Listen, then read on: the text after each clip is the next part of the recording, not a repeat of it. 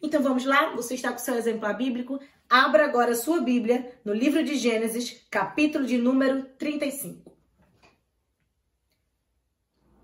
Então vamos ler o capítulo 35, versículo de número 18. E aconteceu que saindo-se-lhe a alma porque morreu, chamou seu nome Benoni, mas seu pai o chamou Benjamim. Raquel aparece na história da Bíblia no capítulo de número 29, quando Isaac envia Jacó para casar com uma das filhas de Labão na região de Padã Arã. Eu preciso começar a abordar a você o significado no hebraico do nome Raquel, que significa ovelha. É bem comum na região da Mesopotâmia, da região onde Padã Arã ficava localizado, colocar nome de animais de criação aos seus filhos, aqueles animais ao qual você tinha uma renda. Era comum isso. E ela recebe esse nome.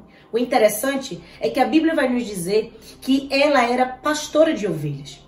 Ela era uma ovelha que pastoreava ovelhas. E na nossa história cristã, é bem assim que a Bíblia, a palavra de Deus, vai nos retratar.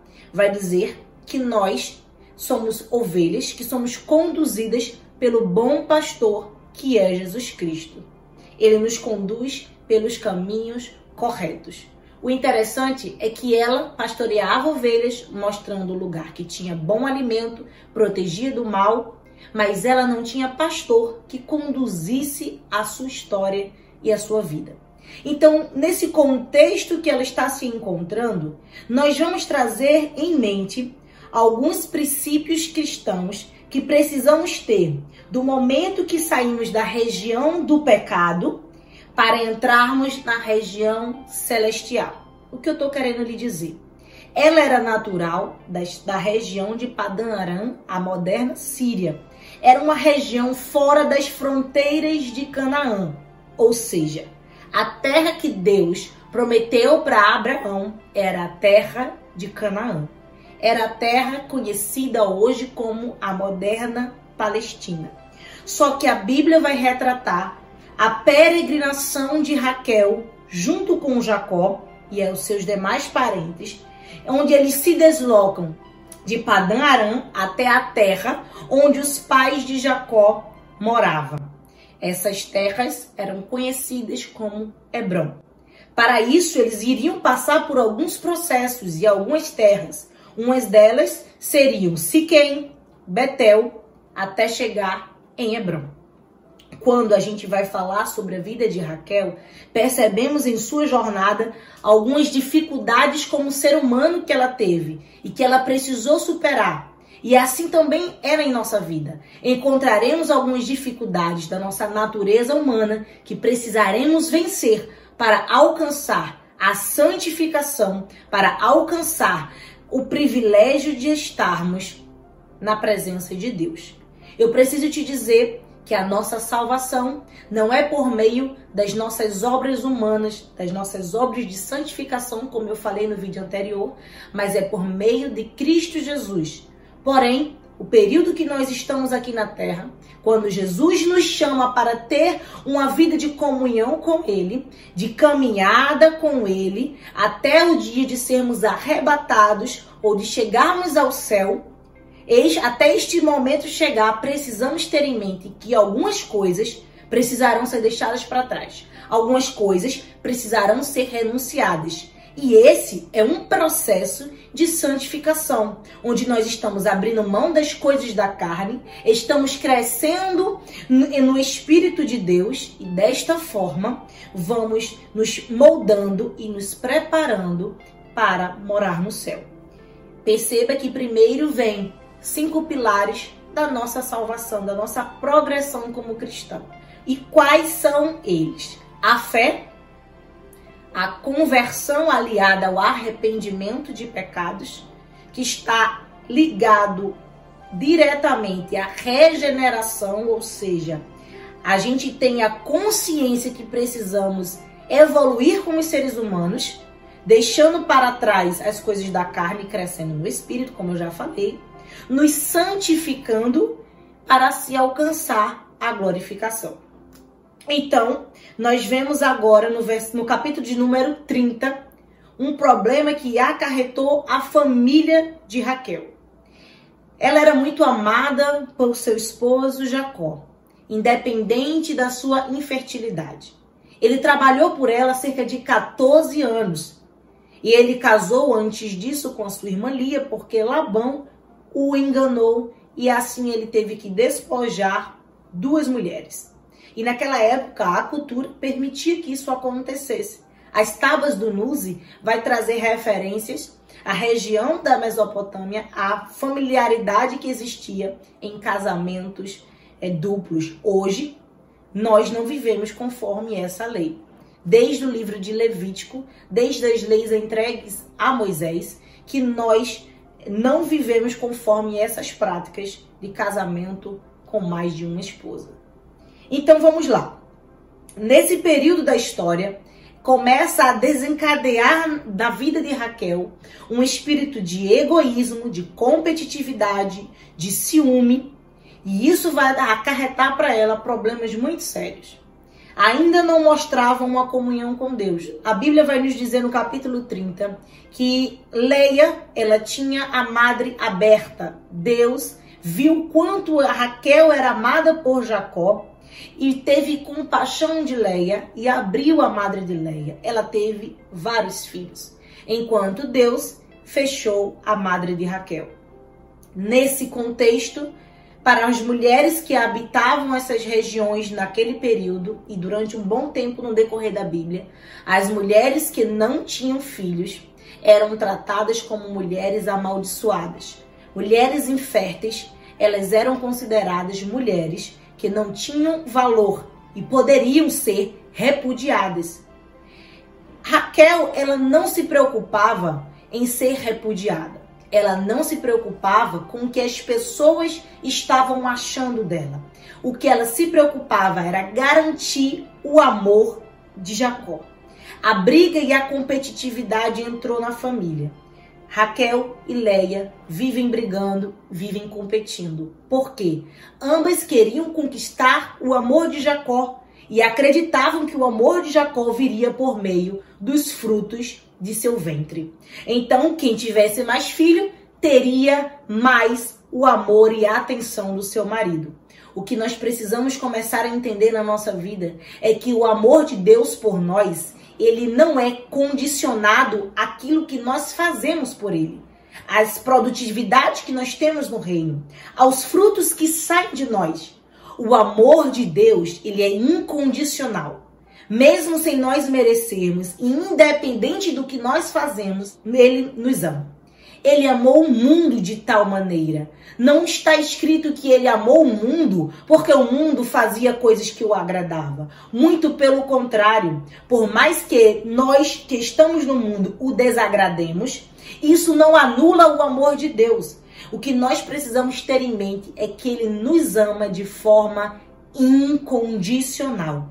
E ela queria ter mais amor, ela queria ser mais amada. E ela via que a única forma de ser mais amada era produzindo. Quando a gente acredita que quanto mais a gente serve na igreja, mais nós somos amados por Deus. Mas a gente precisa ter em mente que Deus não nos, não nos ama pelas obras que nós fazemos, mas porque simplesmente nós temos uma identidade. Todos que são salvos em Cristo Jesus são co-herdeiros de Deus. Essa identidade nos torna filhos em Cristo, filhos em Deus. Nós somos filhos amados e independe das nossas convicções e dos nossos esforços para produzir boas obras. E diante desse panorama, quando ela não entende essa identidade, quando ela não entende isso que está vindo sobre a vida dela, esse pensamento, ela começa a competir quando vê que pessoas estão produzindo muito na igreja, começa a haver conflito dentro de casa, come, começa a ter conflito dentro do trabalho, começa a ter conflito nas suas demais localidades e, e, e, e processos familiares. A competitividade gera problema familiar, tanto com a sua irmã como com seu esposo. E além de todo esse problema, de todo, de todo esse cenário caótico, de todo esse cenário de dificuldade por conta da necessidade de atrair o amor do seu esposo, a gente percebe que ela se desespera. Ela para alcançar um sonho, alcançar um desejo, uma meta, um objetivo de ter um filho, ela vai recorrer a ações humanas. Ela vai depositar na sua força aquilo que é mérito totalmente de Deus ela vai depositar confiança naquilo que o marido dela pode fazer, ela vai depositar confiança em passar o trabalho para outras pessoas e vai depositar confiança em ervas medicinais. Perceba que todas as vezes que nós tentarmos alcançar objetivos e sonhos por nossos méritos, com as nossas forças, com o nosso plano, com o nosso trajeto, vai dar errado. Mas quando nós colocamos diante de Deus, dá certo. O homem faz planos, mas somente Deus determina os passos. E o plano de Raquel é: eu vou agir com os meus próprios méritos. Eu vou agir do meu jeito. E o primeiro jeito que ela colocou em pauta foi brigar com seu marido. Ela interrogou Jacó dizendo: Jacó, me dê filhos, senão eu morro. E a primeira coisa que eu preciso te dizer é o seguinte: não são os frutos e a tua produção que vai determinar a, a alegria da tua vida. A alegria dela estava sendo colocada diante de um fruto, de um filho, quando na verdade a alegria, a felicidade, a contentação, a plenitude da sua vida deveria estar na alegria de servir ao Senhor e não de gerar frutos, projetos, sonhos, de alcançar um ministério de, de renome, de alcançar prêmios, de, de gravar CD, de ser promovido, de casar, de ter filhos. Isso são alegrias que são passageiras, mas a única alegria que vai nos garantir a plenitude da alma e do espírito é quando nós temos a nossa alegria firmadas em Deus. E ela já não tem mais alegria de viver, porque ela não alcança aquele sonho. E por não alcançar aquele sonho, ela briga com seu marido e diz: Me dê, senão eu morro. Então a condição de vida dela estava em coisas materiais e não em Deus. E não podemos viver com a nossa vida baseada nas nossas conquistas materiais, porque isso vai nos levar à nossa morte espiritual. E muitas vezes pessoas tiram as suas vidas porque colocam a alegria em coisas materiais, em coisas perecíveis. Então, naquele momento, ela indaga o seu marido e ele vai responder: Mulher, por acaso estou eu no lugar de Deus? Se ele fechou a tua madre, eu estou conjecturando com as minhas palavras, está dizendo: se Deus fechou a tua madre, foi porque ele quis, eu não tenho poder. Quem tem poder para fazer é Deus. E naquele momento ela botou a responsabilidade de concretizar aquele projeto, aquele sonho nas mãos do seu marido, quando era para ter colocado nas mãos de Deus. O segundo, a segunda problemática que ela faz para poder realizar de acordo com as causas naturais é quando ela convida, ela chama, ela ordena a sua serva Bila para se deitar com Jacó e assim ter um filho para dizer que era seu. Era mais um costume cultural daquela época e assim ele se deita e Bila vai ter dois filhos. E aqueles filhos vai aparentar ser filhos dela, mas não era. Aquilo não contentava ela. Todas as vezes que nós tentarmos barganhar, mudar os planos, mudar as coisas e os cenários, colocando pessoas para fazer aquilo que Deus determinou a nós, fala, fazer com que pessoas venham produzir em nosso lugar para que a gente tenha um pouco de contentação, um pouco de alegria, um pouco de frutos que seriam nossos isso vai gerar ainda mais tristeza, isso vai gerar ainda mais dificuldade, isso vai gerar ainda mais problemas familiares. E ali gerou uma disputa, uma competitividade tão grande que agora aquelas irmãs elas não tinham mais amizade. A Bíblia vai dizer o seguinte, em Hebreus capítulo 12, versículo 14, que sem a paz que nós temos com os nossos irmãos e a santificação, ninguém verá Deus. Estamos vendo aqui um processo em que ela primeiro precisa conquistar a paz com todos e ela vai entrar no processo da santificação. Então, o que que se inicia aqui agora? Inicia uma, um processo de egoísmo, onde ela vai vender, alugar o seu marido por uma noite. Isso significa que ela não aprendeu a dividir com a sua irmã, com os seus irmãos, a dádiva que Deus concedeu a ambos. Quando nós não aprendemos a dividir, nós somos egoístas, nós também estamos agindo de forma avarenta. Estamos agindo conforme desejos carnais. Estamos trazendo para nós aquilo que nós temos que dividir as bênçãos que Deus traz para nossa vida. E esse egoísmo vai gerar para ela um problema familiar. Que problema é esse? Ruben, filho de Leia, vai encontrar algumas mandrágoras. E essa é a terceira atitude que Raquel tem, a, ter, a terceira atitude de colocar a sua confiança em coisas naturais para tentar realizar o seu desejo, o seu sonho, os seus projetos. E ela vai ver aquelas mandrágoras e vai falar com Leia e vai fazer uma troca. Se você me der mandrágoras, eu te darei uma noite com Jacó. E elas fazem essa troca porque ambas tinham interesse. Leia queria a atenção do seu marido, queria engravidar, e Raquel queria utilizar daquela erva medicinal para atrair ainda mais o seu esposo. Só que essa erva ela tem algumas funções específicas. Por exemplo, a mandrágora ela tem funções de fertilidade, ela tem funções narcóticas, alucinógenas e afrodisíacas. Ou seja, ela estava tentando atrair o seu marido de uma forma que não era a forma adequada, não era a forma correta.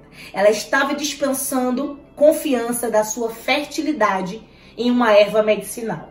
E como erva medicinal, naquele período também era utilizada para fazer porções mágicas, para feitiçaria, para processos de adivinhação, para trabalhar no oculto das magias negras quando recorremos a tudo aquilo que não convém com a vontade de Deus, vai dar errado. Eu preciso dizer que eu não estou dizendo a você, não procure um médico se você precisa de cura. Não procure utilizar métodos contraceptivos ou métodos de fertilização medicinal. Deus deu sabedoria e ciência ao homem para ajudar-nos em nossas necessidades. Mas o que eu estou dizendo é que a nossa confiança não pode estar alicerçadas nessas coisas naturais. Nossa confiança tem que estar em Deus. E além de ter todos esses atributos da mandrágora, mostra que mais uma vez foi frustrado. O que eu quero abordar para você nesse momento é o seguinte: do processo onde houve a troca do marido por mandrágoras, onde ela viu que deu tudo errado, Leia vai gerar três filhos. Isso pode gerar um tempo de três ou mais anos, levando em consideração que uma gestação ela tem cerca de nove meses. E nesse processo existe um algo muito interessante que precisamos ressaltar e salientar na vida de Raquel. Que momento é esse? É um momento de transição, onde ela para de colocar a sua confiança em coisas naturais e passa a dispensar a sua confiança totalmente em Deus. No capítulo de número 30, versículo de número 22, a Bíblia vai dizer que Deus se lembrou de Raquel, que Deus ouviu Raquel e lhe concedeu um filho. Quando eu entendo que este versículo está se tratando de uma lembrança de Deus, não é Deus que se esqueceu de Raquel, mas é uma menção ao que Raquel deixou de fazer durante muito tempo. Porque a Bíblia vai dizer que ele ouviu Raquel. Ou seja, Deus ouve Raquel e Deus responde Raquel.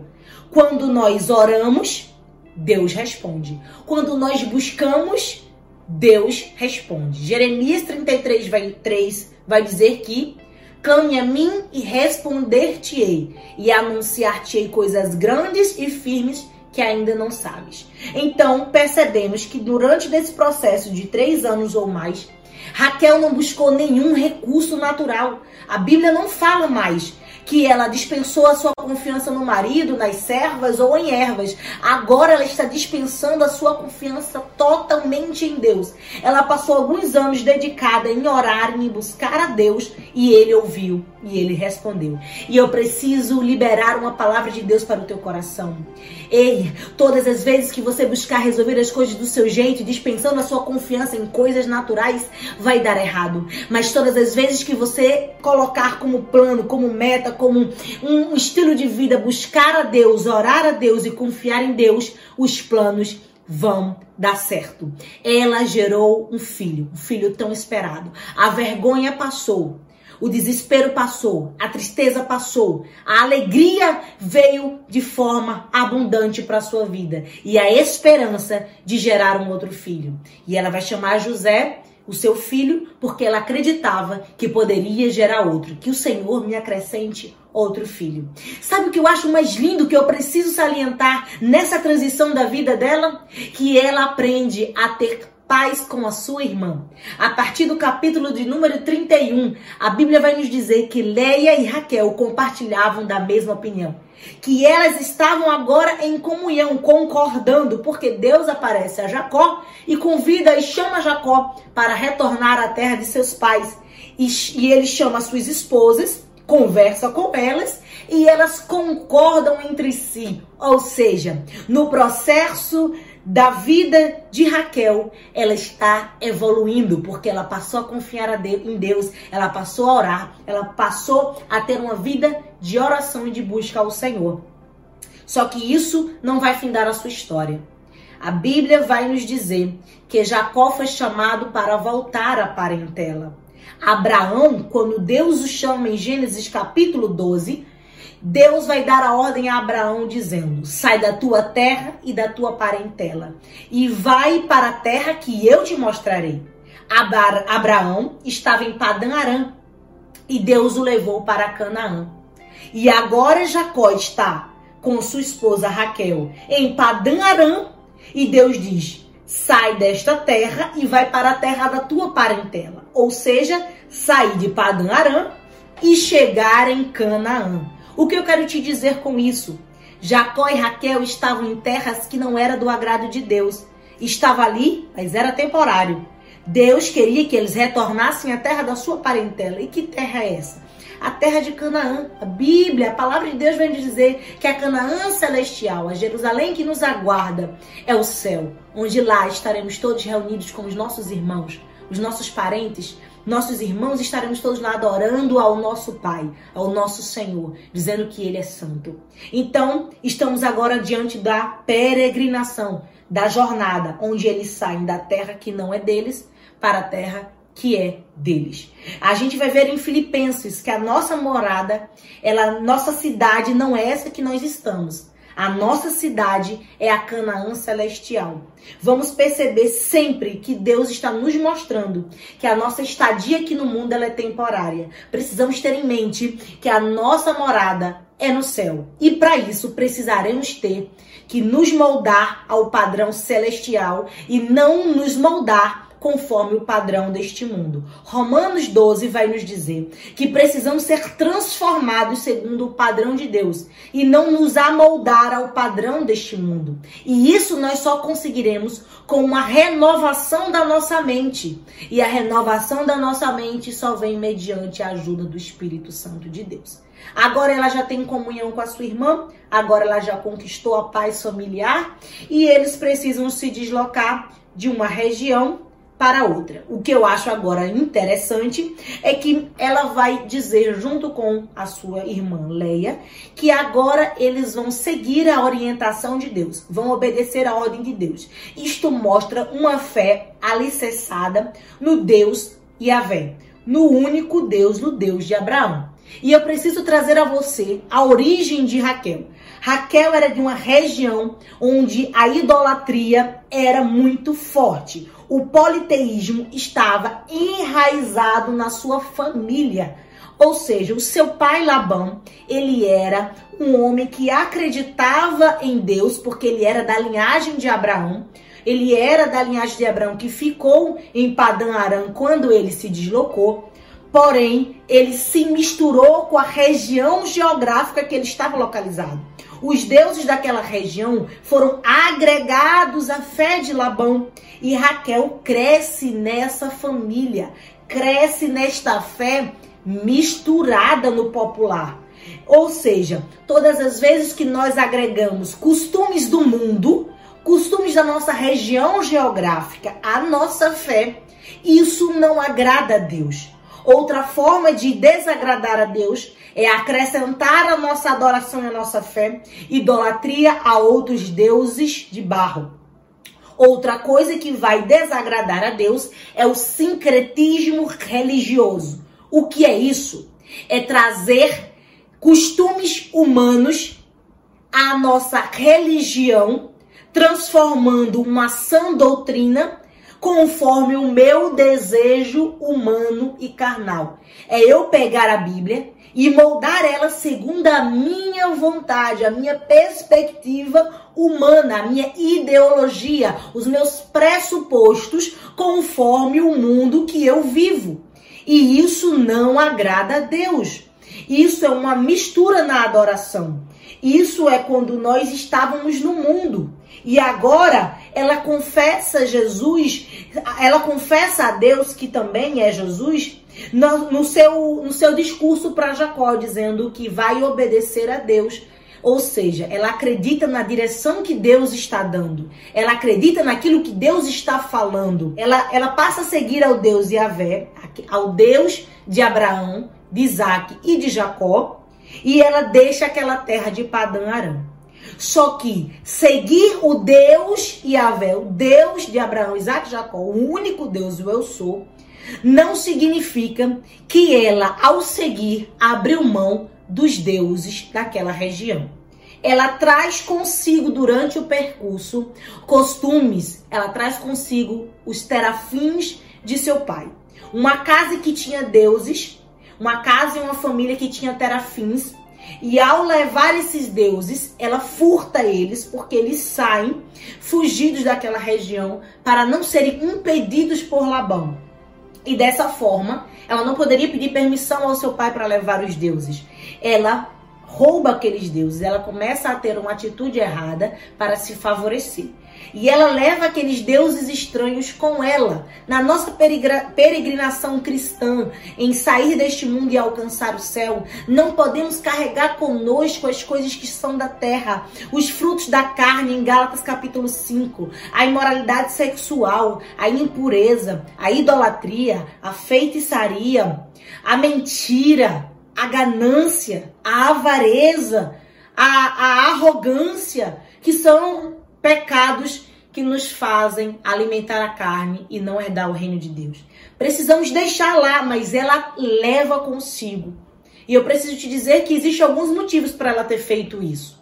Ou ela fez querendo garantir a sua herança do seu pai, porque na cultura daquela região, quem tinha posse daqueles deuses era quem iria herdar a herança ou porque ela queria impedir que o seu pai, por meio de adivinhação e feitiçaria, adorando aqueles deuses, achassem a localização deles no percurso da fuga, ou porque ela realmente os tinha com muita estima, acreditava que eles eram protetores, que eles eram quem ia conceder a ela prosperidade e que ela ainda assim não tinha saído da mistura da adoração. Por mais que ela quisesse seguir a Deus, que estava chamando aquela família a viver em uma comunhão, ela não quis abrir mão daqueles deuses.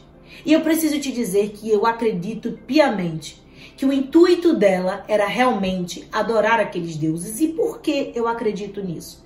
Porque quando a gente vê o relato no capítulo 31, ela e Leia vai dizer que para que elas vão ficar com o seu pai, se ele as vendeu, se ele perdeu o dote que elas tinham, porque uma mulher quando se casava precisava de um dote. E esse dote era guardado. Guardado porque caso ela fosse repudiada ou seu marido morresse, seria uma das fontes de renda dela. Porém, como Labão vendeu as filhas para Jacó por trabalho, elas não tinham direito a dote. E como elas eram mulheres, elas também não tinham direito à herança. A herança era dos filhos homens. E Labão tinha muitos filhos elas não tinham direito à herança. Então não adiantava ela, ela carregar os deuses acreditando nisso.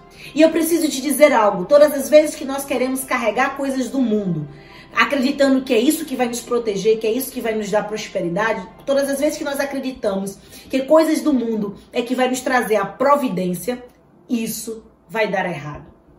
O interessante aqui é que Deus está chamando a família para ter uma comunhão e uma intimidade. Deus chama essa família. Jacó já tinha um, um, um, voto feito a Deus e Deus já estava protegendo durante toda a jornada. Deus já estava fazendo ele prosperar durante toda a jornada, estava enviando providência em toda a jornada e protegendo. Ela não precisava confiar nesses deuses. Ela só precisava confiar em Deus. 1 Coríntios capítulo 10, versículo 14 vai dizer que precisamos abandonar a idolatria, deixar ela, fugir dela, não sermos é, enfeitiçados por isso. E talvez você pense que a idolatria é somente adorar a deuses de barro, de cerâmica. Mas a idolatria, ela tem um, uma gama enorme de coisas que é idolatria.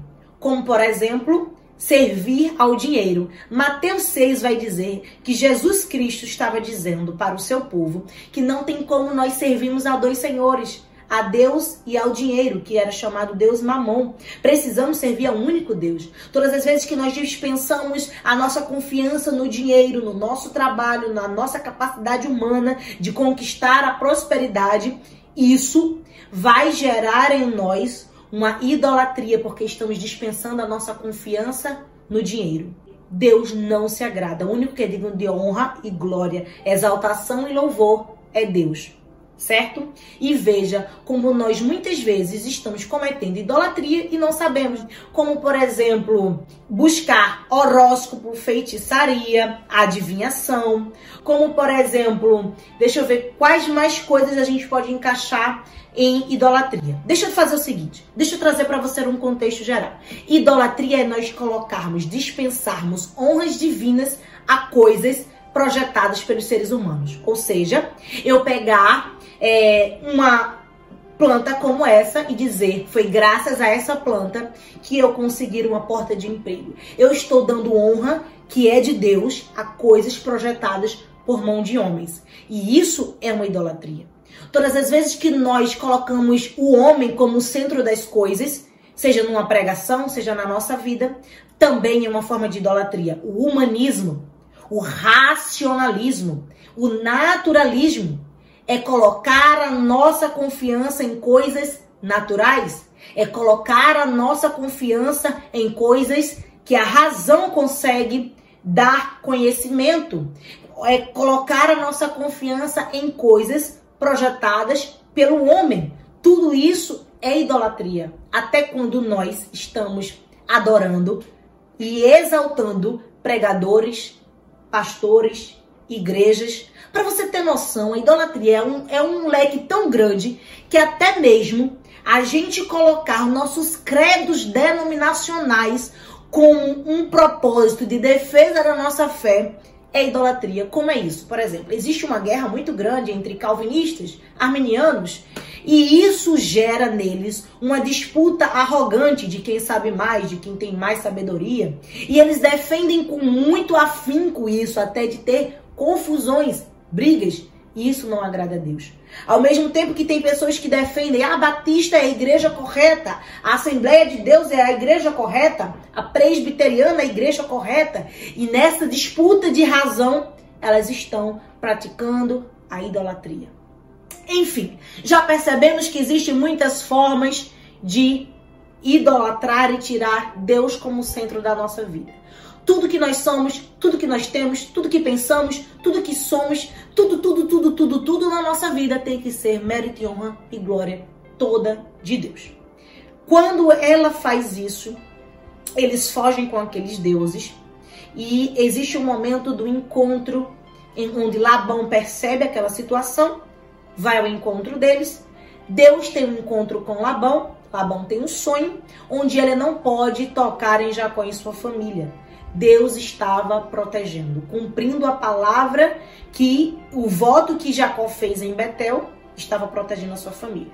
Quando Labão chega nessa região, quando Labão chega perto deles, eles vão ter uma conversa e para resumir, ele vai procurar os seus deuses que foram roubados, os seus terafins. E no momento ele revista todas as tendas, todo mundo. E quando chega em Raquel, ela diz que não pode se levantar do camelo ao qual ela estava sentada. Por quê? Porque ela estava nos dias da sua menstruação. E a mulher naqueles dias era considerada impura e não poderia ser tocada nem, nem aquilo ao qual ela estivesse tocando ou sentado. E ali ele não pôde revistá-la. E ela escondeu embaixo da cela os terafins. Então, a gente percebe que ela era uma das pessoas que colocou sobre a adoração da família de Jacó a influência de outros deuses. E aquilo cresceu, foi uma ramificação que alcançou a família. Todas as vezes que nós influenciamos pessoas de forma errada, teremos resultados ruins. Vamos lá? E nós vamos chegar agora num ponto crucial. O capítulo de número 34 vai mostrar, 33 e 34, vai mostrar o processo em que eles foram, eles receberam um chamamento de Deus para seguirem em obediência a Deus, para se deslocarem de Padã Aram e irem para Hebron. E eles o que fazem? Param em Siquém. Siquém não era o lugar que Deus tinha ordenado para eles estarem. Eles desobedeceram a ordem de Deus. Todas as vezes que Deus nos dá uma ordem, nós precisamos obedecer. Se Deus diz que não devemos pecar, se Deus diz que não devemos andar pelo caminho deste mundo, se Deus diz que nós temos que obedecer a chamada que Ele colocou sobre a nossa vida, a direção da palavra de Deus, a bússola que é a palavra de Deus, ela nos dá a direção do que Deus quer para nós. E todas as vezes que nós desobedecemos essa direção e paramos em Siquém, por motivos de. Lá era uma cidade que tinha muito comércio, então talvez ele pensou: aqui eu vou ser próspero, vou parar por aqui não vou seguir adiante. Isso foi um desvio da caminhada, uma quebra da aliança, uma quebra daquilo que Deus deu como ordenança a eles. E todas as vezes que nós desobedecemos, vamos gerar em nós problemas na nossa casa e na nossa família, problemas. A desobediência não agrada a Deus. A desobediência vai desencadear problemas. Como aconteceu na vida de Israel, os cativeiros que vieram o cativeiro egípcio, o cativeiro assírio, o cativeiro babilônico e assim por diante. Todas as vezes que o povo desobedecia e idolatrava, acontecia muitos problemas e dificuldades. E nessa região, a primeira coisa que vai acontecer quando ele vai tentar se fixar naquela região e comprar as terras Vai haver um conflito na família onde Diná, filha de Jacó, vai ser violentada. Existe uma assassina pelos filhos de Jacó por vingança, aquilo que o filho do rei vai fazer com Diná e eles vivem em desgraça. E eu preciso te dizer, aquilo que você está vivendo hoje não determina o plano que Deus tem para tua vida. Talvez uma desobediência desencadeou problemas familiares, violência, morte, confusão, conflito. Talvez o que você está vivendo hoje por conta de uma desobediência na sua cabeça não tem jeito. Você está com medo, você está aflito, você está passando por processos emocionais, sentimentais que estão trazendo a você o sentimento de medo, de, de, que Deus não está te protegendo, que Deus não está te guardando. E eu preciso te dizer algo: os processos de desobediências que nós cometemos atrasam aquilo que Deus tem para nós, mas não mudam o plano perfeito de Deus para nós. Ele continua nos dando chances de viver o plano dele, viver a plenitude dele. Deus não desiste de nós. Enquanto houver chance, Deus vai estar sempre nos chamando para o centro da sua vontade. Sabe por que eu estou te dizendo isso? Porque independente desse contexto de problema por conta de desobediência, Deus chega para Jacó e faz uma chamada de novo. Oh, Deus, como Deus é maravilhoso maravilhoso, como ele é lindo, como ele nos ama de infinitas formas, que não está condicionado ao que nós fazemos ou deixamos de fazer. Ele nos ama tanto que ele nos dá a oportunidade de voltarmos à nossa aliança, de fazermos uma aliança com ele. Quando eles se desviam da aliança, eles se desviam da direção, eles estão quebrando uma aliança com Deus. Aí Deus aparece para Jacó e diz: Jacó, vem para Betel constrói lá um altar, porque o voto que ele tinha feito, Deus estava requerendo. O que que Deus está dizendo? Jacó, lembra que nós tínhamos um voto, lembra que nós tínhamos uma aliança feita em Betel. Você quebrou a aliança comigo, agora eu preciso reatar essa aliança. Eu preciso que você entenda que essa desobediência nos afastou, mas eu não desisto de você. Eu continuo te chamando, vem para perto de mim. Vem restaurar nossa comunhão, vem restaurar nossa intimidade, a nossa aliança, Jacó. E Deus protege eles o tempo todo. Uma coisa que eu preciso te dizer antes de entrar no processo de Raquel é que Deus conduziu eles em segurança. Deus protegeu eles. Quando Jacó entende que Deus está chamando eles para a restauração da, da aliança, para a restauração do voto, da promessa abraâmica, do pacto abraâmico, da aliança abraâmica que estava sobre ele, que foi interrompido porque ele quis seguir conforme a sua vontade. Aí, isso, quando ele percebe isso, ele diz a si mesmo e a sua família três coisas. Qual é a primeira? Tire de nós, tire do nosso meio, tire da nossa família os ídolos. Tire os ídolos daqui, do nosso meio, da nossa família, do nosso vínculo. Não somente os ídolos, você vai tirar também as arrecadas, ou seja, os brincos. Os brincos também eram como amuletos de adoração a deuses estranhos, a deuses pagãos esses amuletos garantiam a eles proteção. A proteção que eles estavam depositando nos ídolos fez com que a família deles vivesse uma desgraça. E eles entenderam que a confiança não pode estar nos meus planos, na minha, na minha confiança do meu trabalho e nem em deuses e em coisas. Ou seja, primeiro, abre mão dos ídolos, segundo, purificai-vos e terceiro, trocai de vestes. E aqui eu preciso trazer uma, uma explicação para você muito profunda. Nós somos formados por corpo, espírito e alma. Quando Jacó diz para sua família assim: abra mão dos ídolos, Jacó está dizendo: precisamos abrir mão dos frutos da carne, tudo aquilo que tira a nossa dependência total de Deus.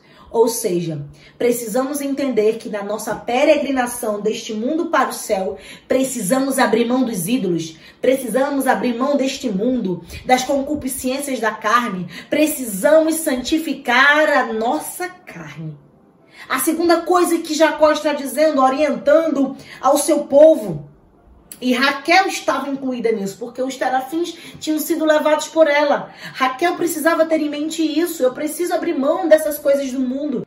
Eu preciso confiar e depender somente de Deus. Quando Jacó diz agora, purificai-vos, ele está dizendo o seguinte: o teu espírito precisa ser purificado. É no livro de Hebreus, vai dizer que Jesus Cristo é a expiação é a purificação que nós recebemos mediante o seu sangue. O seu sangue nos purifica. O sangue de Jesus nos limpa das nossas transgressões, dos nossos pecados, limpa o nosso espírito. O sangue de Jesus nos purifica. E quando ele diz trocai as vossas vestes, é 2 Coríntios vai dizer o seguinte: que eis que as coisas velhas se passaram e tudo se fez novo, porque nós somos novas criaturas em Cristo Jesus.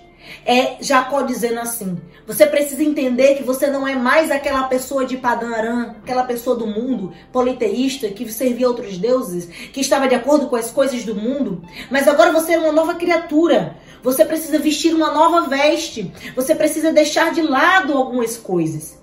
E eu preciso que você entenda agora três coisas. A primeira, a idolatria é quando eles abrem mão dos daqueles deuses, eles estão dizendo o seguinte: eu sirvo somente a Deus. A partir de agora, somente Deus vai ter a minha fé e a minha adoração. Quando eles fazem isso, eles assumem a sua fé no único Deus. Quando nós assumimos a nossa fé e confessamos Jesus como nosso Senhor e Salvador, estamos ali também fazendo aquilo que agrada a Deus. A segunda coisa, quando se fala de purificação, nós sabemos que além do sangue de Jesus nos purificar quando nós aceitamos Ele como nosso Senhor e Salvador, o Espírito Santo de Deus também vai nos selar. E esse Espírito vai nos conduzir a uma nova vida, nascendo da água e do Espírito, nascendo agora conforme os frutos do Espírito, selados por esse Espírito que nos vai conduzir ao caminho correto, vai nos mostrar o que é errado e o que é correto. A Bíblia vai dizer que através de Cristo nós recebemos uma veste de justiça, uma veste nova, justificados dos pecados, lavados das nossas transgressões, selados pelo seu Espírito. E quando a gente entende todo esse panorama, talvez na sua cabeça esteja passando. É muito difícil ser cristão. É muito difícil ser crente. A caminhada do cristianismo não é fácil. E eu vou concordar com você. É uma luta do espírito contra a carne. Mas o que eu quero te dizer é que Jesus Cristo, como ser humano aqui na terra, passou por aflições, mas ele venceu o mundo. Eu e você também venceremos, porque nossa confiança e independência está somente em Deus. Através do seu Espírito Santo, nós vamos ter a ajuda que precisamos para andar no caminho certo e vencer essa jornada. Não é fácil, mas é o único lugar no centro da vontade de Deus que nós vamos vencer todas as coisas deste mundo. E nesse processo, eles abrem mão de tudo isso e eles chegam até Betel. Quando eles chegam em Betel, eles fazem um novo altar, eles entregam a Deus a sua adoração, ali Deus se manifesta para eles, faz um novo pacto, ele restaura a aliança restaura o nome de Jacó. Ele já tinha recebido o nome de Israel, mas agora Deus está reiterando o pacto, reiterando o pacto abraâmico, a aliança e o nome de Israel. E, e quando Deus faz isso para Jacó, está fazendo para toda a família. Ou seja, Raquel, quando nós estamos falando de Jacó, nós estamos falando de Raquel. Raquel estava recebendo agora, junto com Jacó, a aliança, o pacto abraâmico. Romanos capítulo 4 vai dizer que pela fé através da fé que nós temos, a fé espiritual, nós também recebemos as bênçãos abraâmicas. E este pacto foi reiterado. Engraçado é que já tinha um altar naquele lugar de Betel. Jacó já tinha feito um altar antes. E por que precisa fazer um altar novo? É quando nós entendemos que o altar precisa ser restaurado é entender que, independente das nossas proezas, das nossas noites de oração, de jejum, de busca a Deus, se nós desobedecemos e andamos fora do curso de Deus, nós precisamos entender que o altar precisa ser restaurado, que um novo altar precisa ser feito, uma nova vida de comunhão precisa ser feita. E ali eles fazem isso. E o que eu acho interessante é que quando essa aliança é feita, aquele lugar vai receber o nome de El Betel. O que significa isso? Antes era Betel, porque era casa de Deus. E agora é El Betel, é onde Deus se encontra. Onde Deus se encontra, não a gente não pode estar carregando conosco idolatria, sujeira. Não podemos estar carregando mistura na adoração.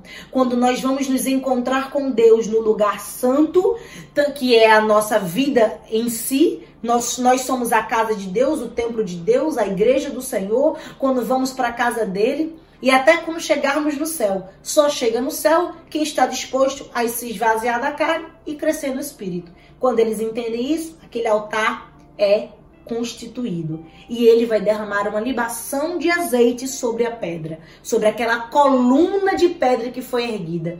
E eu preciso fazer um parêntese aqui muito importante. Que parêntese é esse? A Bíblia vai dizer, como eu falei no primeiro vídeo em Eva, que nós somos uma edificação. Somos uma igreja que estamos sendo edificados em Cristo. E ele é a rocha que é o alicerce dessa edificação. Nós estamos crescendo mediante Cristo. E é essa construção, a Bíblia vai dizer dizer que a igreja primitiva, ela foi revestida de poder em Atos capítulo 2. E por que eu estou fazendo menção a isso?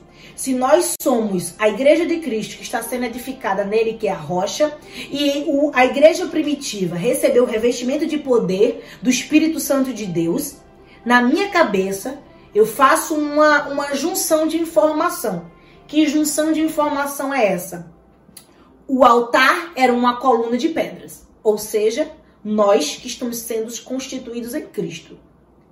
E o altar recebe o azeite. O azeite é símbolo da ação do Espírito de Deus em nossa vida.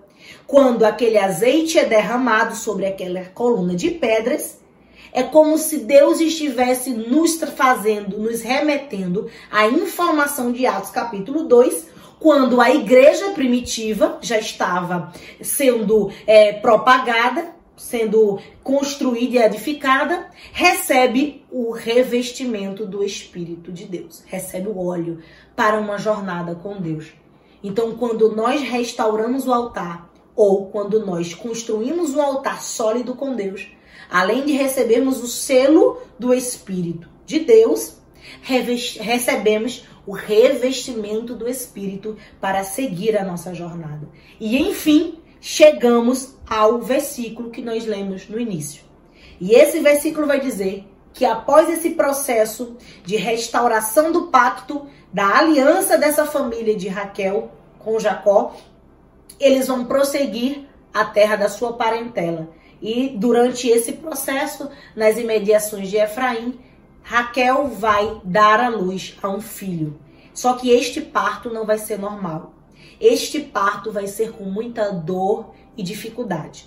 Porém, quando ela dar à luz, num processo em que a criança sai e a sua alma está saindo do seu corpo, ela dá o nome de Benoni, que é o filho das suas dores e tribulações.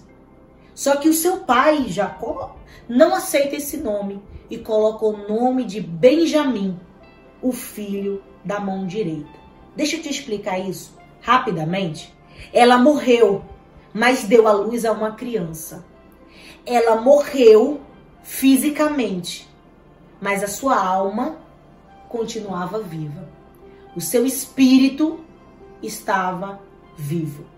Quando nós morremos para este mundo, morremos para a carne, nós nascemos em Cristo e nós chegamos ao ponto crucial da nossa jornada, que é o céu. A nossa vida aqui é passageira. Romanos 8 vai dizer que as dificuldades, as tribulações, tudo aquilo que é difícil nesta terra não pode nos afastar do amor de Jesus Cristo. E eu preciso te dizer que Apocalipse, capítulo de número 21, vai nos trazer uma informação muito linda, que na Nova Jerusalém Lá, Deus enxugará de nós toda a dor. Lá não haverá tristeza, não haverá angústia. Lá só haverá alegria. E quando ela morre para este mundo, ela agora está sendo direcionada a um lugar onde não há depressão, ansiedade, morte, corrupção, violência, dor lá só haverá alegria. E neste momento, quando o pai coloca o nome de Benjamim, o filho da mão direita, na minha concepção, na minha visualização das escrituras sagradas, eu vejo que nesse momento Jesus Cristo está sendo mencionado. Por que eu digo isso? A Bíblia vai mencionar em Salmos a Bíblia vai mencionar em diversas passagens, a palavra de Deus vai dizer, Colossenses capítulo 3 vai dizer isso, que Jesus Cristo está assentado à direita do trono de Deus, o Filho da mão direita. Nós morremos na nossa carne aqui no mundo. Raquel morreu aqui no mundo, mas quando morre aqui a tristeza, nasce uma alegria. Quando finda a tristeza na terra, nasce a alegria em Deus. Que alegria é essa? Que estaremos lá no céu, adorando, dizendo que Ele é santo. E Ele estará lá à direita de Deus. E nós estaremos num coral louvando a Ele. Então, percebemos aqui que podemos perecer o corpo físico, mas a nossa alma estará na alegria do seio, na presença de Deus. E o que eu quero te dizer nesse momento é que talvez você esteja se sentindo triste, angustiado, sentindo muitas dores, Talvez para você sua vida está sem sentido. A sua aliança foi quebrada.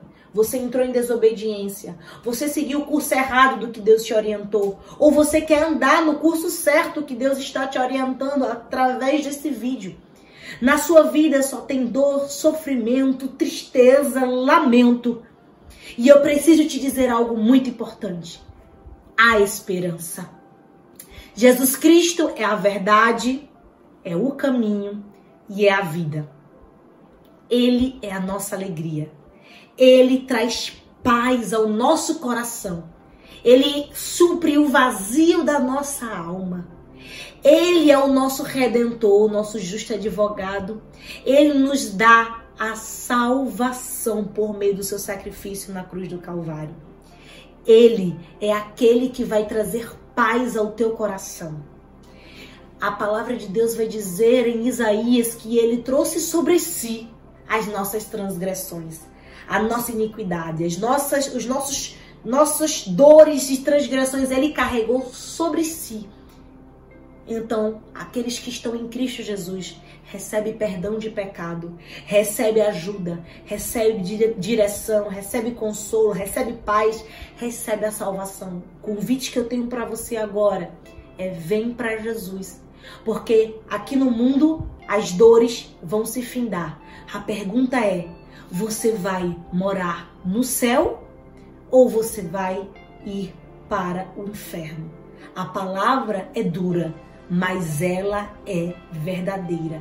E tudo que é verdadeiro produz bons frutos. Porque quem verdadeiramente conhece o Filho, verdadeiramente é liberto. E eu quero te convidar, vem para Jesus. E nesse momento, eu também quero orar pela tua vida. Eu quero ser um instrumento para te edificar. Eu quero ser um instrumento de Deus para profetizar, liberar sobre a tua vida cura nesse momento, momento de dor.